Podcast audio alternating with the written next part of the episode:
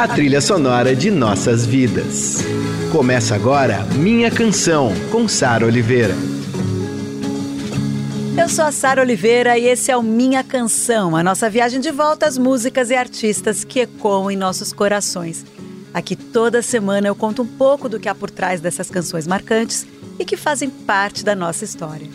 Por que a gente se identifica tanto com elas? Quando essa música acaba virando nossa? Nossos heróis, as músicas, as histórias. Minha canção, com Sara Oliveira.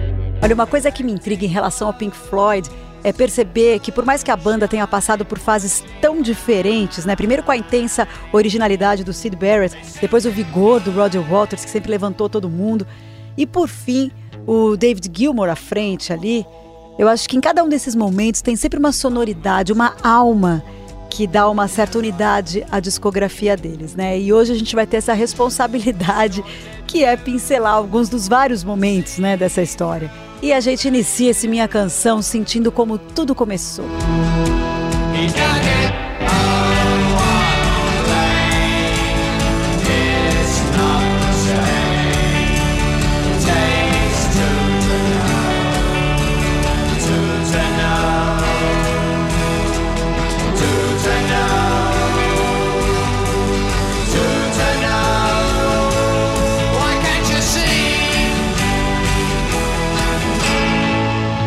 Arnold Lane, para quem não sabe, é a primeira demo do Pink Floyd. Conta a história de um personagem que roubava roupas em lavanderias.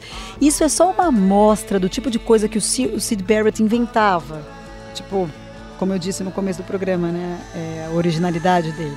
Enfim, os três formadores do Pink Floyd, o Nick Manson na bateria, Richard Wright nos teclados e voz, e Roger Waters, baixo e voz. Eles eram estudantes de arquitetura, eles criaram a banda nessa época, quando eles estavam na universidade, e logo no começo entrou o Sid Barrett, que era um amigo de infância do Roger Waters, que também tinha acabado de chegar em Londres para estudar, mas ele estudou pintura.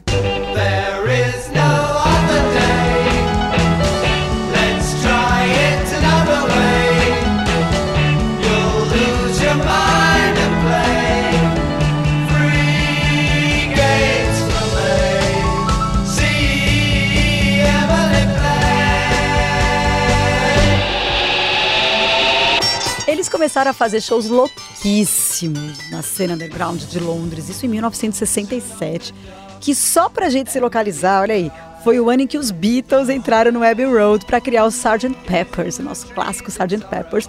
Nesse ano, o Pink Floyd foi para esse mesmo estúdio e gravou The Piper at the Gates of Dawn, que é um clássico das tendências mais experimentais e psicodélicas do rock and roll em geral. A gente está ouvindo aí de fundo See Emily Play, que é desse disco que eu tô falando. O Sid Barrett, ele contaminava com a sua radicalidade artística. E a Ana Paula Anderson, que é a minha roteirista aqui do Minha Canção, é a maior fã de Sid Barrett que eu já conheci. Teve um momento que eu, quando eu estava fazendo, tava lendo o roteiro, que a gente fez as pesquisas juntas, eu estava lendo o roteiro quando ela me mandou, eu falei, gente, se eu deixar, a Ana vai fazer um bloco inteiro só do Sid Barrett. Mas vale a pena. Quem é fã de Pink Floyd sabe do que a gente está falando aqui. Bom, o Roger Waters fala numa entrevista do quanto ele era apaixonante, charmoso, atraente e diz que ele andava como se tivesse um tigre por dentro. Eu achei isso o máximo. Uma metáfora ótima, né? Ah, o cara parecia que tinha um tigre dentro dele.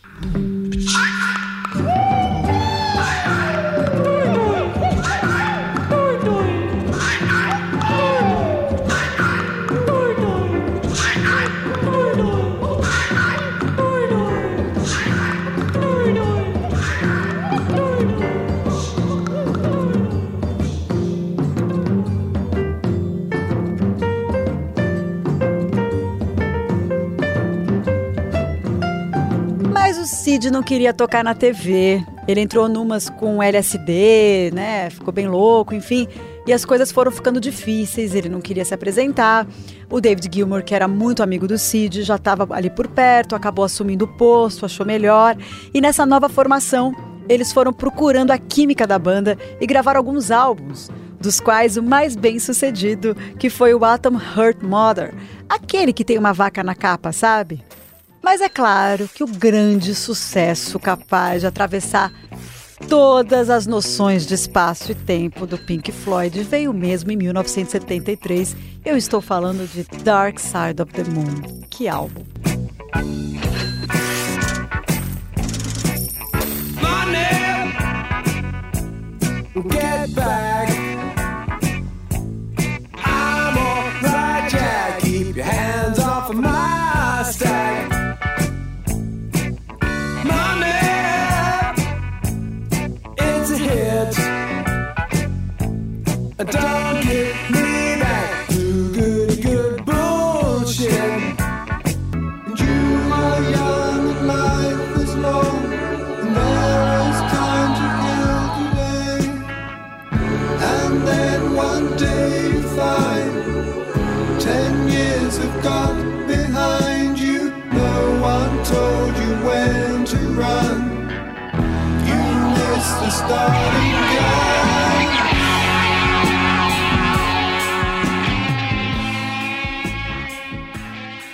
Tá Time, antes teve Money, Dark Side of the Moon e aquela capa fora do normal, né? Um fundo todo preto, um prisma sendo atingido por um feixe de luz e se transformando num arco-íris.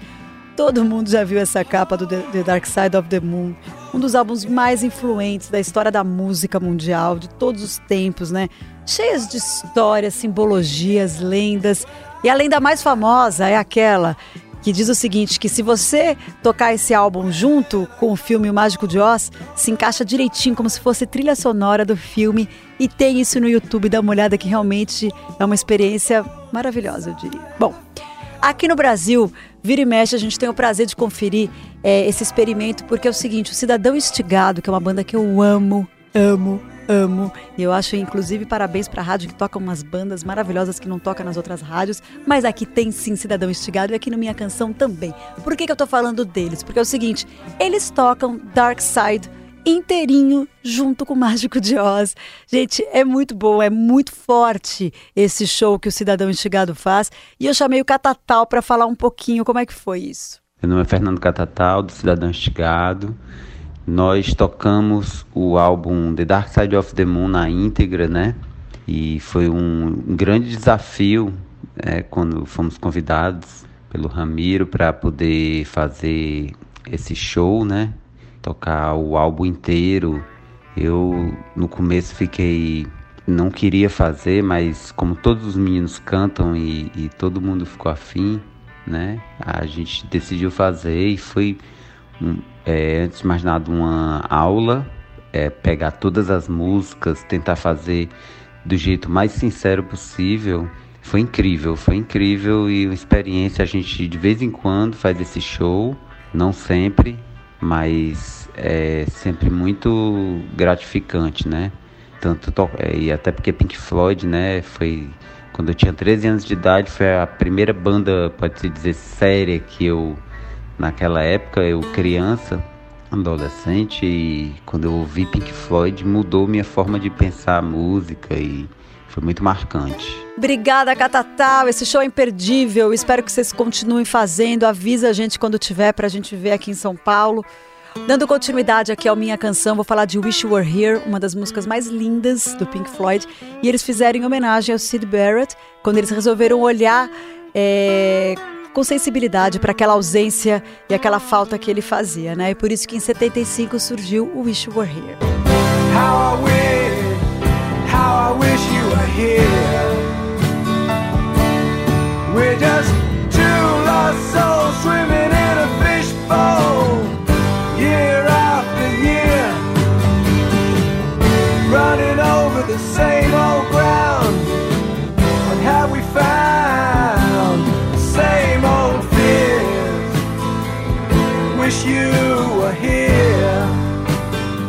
Ai, ai, eu acho essa a mais linda de todas. A gente ouviu Wish You Were Here, Pink Floyd. Que delícia esse minha canção, luxo. Olha, bandas gigantes como eles, tem centenas de livros, biografias, documentários, enfim. Aliás, eu falei um pouquinho no começo do momento mais underground deles, do começo de tudo, em 67. A gente achou no YouTube algumas cenas bem psicodélicas, é muito legal. Então, quem é fã consegue mergulhar bem fundo, né? Agora eu quero destacar um doc que eu achei bem comovente, justamente porque ele conta a história por trás da gravação desse álbum Wish You Were Here. Porque dizer queria que você estivesse aqui, para eles era tipo limpar um karma. Esse disco é uma espécie de tributo ao Sid Barrett, embora ele estivesse não apenas vivo, mas inclusive ali presente no álbum que era sobre a sua ausência. Olha que forte isso. Ele visitou a banda durante a gravação toda do disco. E sabe o mais louco? Enquanto eles gravaram, o Sid Barrett estava ali no estúdio, mas ninguém reconheceu o Sid Barrett. Não é muito trágico dizer para alguém: eu queria que você estivesse aqui. A pessoa tá ali no estúdio, mas ela não é reconhecida? Como assim?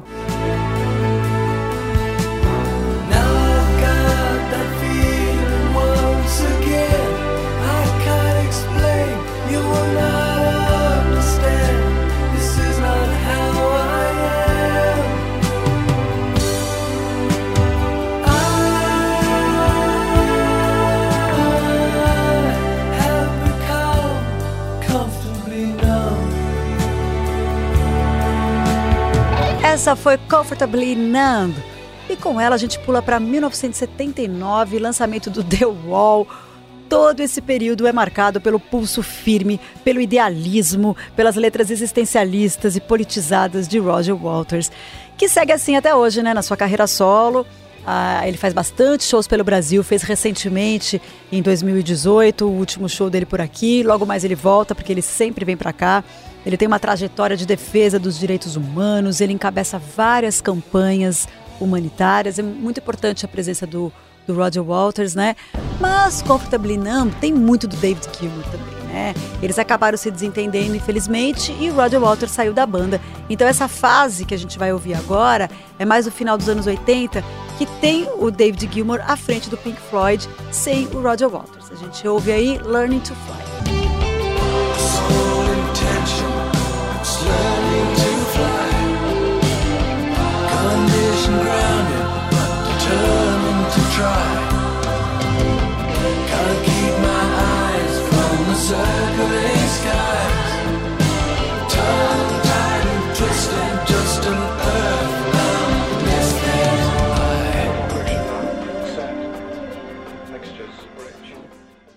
Learning to Fly do Pink Floyd, essa banda que tem mais de 15 discos lançados.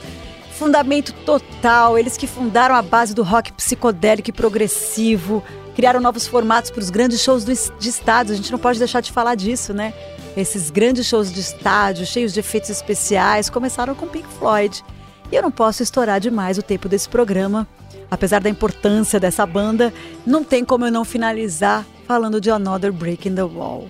Um marco uma canção de protesto contra os modelos educacionais mais rígidos, uma canção de protesto contra o autoritarismo.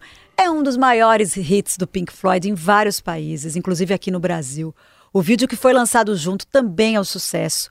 O filme The Wall, que se você ainda não assistiu, tem que assistir, tá aí na web, é só procurar. Quem nunca viu o clipe, enfim, tem que assistir o filme, tem que assistir ao clipe.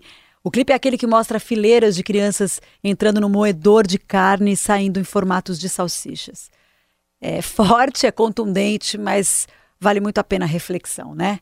E o meu amigo Casé fala sobre isso. Oi, Sara. Oi, pessoal. Que difícil tarefa essa de escolher uma música do Pink Floyd, mas acho que eu vou, vou escolher do álbum The Wall. Uh, eu tive contato, nem foi com, a, quer dizer, não foi ouvindo primeiramente, acho que foi através de um VHS que eu assisti o filme e foi muito forte, assim, porque uh, a gente vivia um momento uh, de muita incerteza, de uma possibilidade de guerra nuclear, da Guerra Fria que estava muito forte, o Brasil passando por uma situação também complicada, a gente lutando pelas diretas já para sair da ditadura. Uh, e de repente você esbarra numa obra assim que meu, que você se sente, pô, era tudo isso que eu tô sentindo, é isso aí, aí você se sente muito acolhido, uh, apesar de que o que estava sendo dito era muito difícil, muito triste, muito forte, né? E aí tem tantas músicas, né? Mas Another Break in the Wall é é mais clássica, talvez, mais icônica disso. Depois foi usada no comercial da Apple, o primeiro comercial da Apple, né, do primeiro computador pessoal. Naquele momento foi usado de uma forma parecia também, né, que a revolução da, da informação, da tecnologia, da informática ia resolver nossos problemas, ia devolver o poder para nós, para as pessoas e infelizmente não aconteceu. E mas primeira vez que eu assisti um show deles foi esse ano mesmo. Inclusive a gente se encontrou lá né, no Allianz Parque e foi lindo. De novo, lindo, porque a música é linda, nunca é demais a gente lembrar Nada Breaking the Wall e lembrar que a gente que a gente vai lutar, vai, vai conseguir. Grande beijo, beijo pessoal.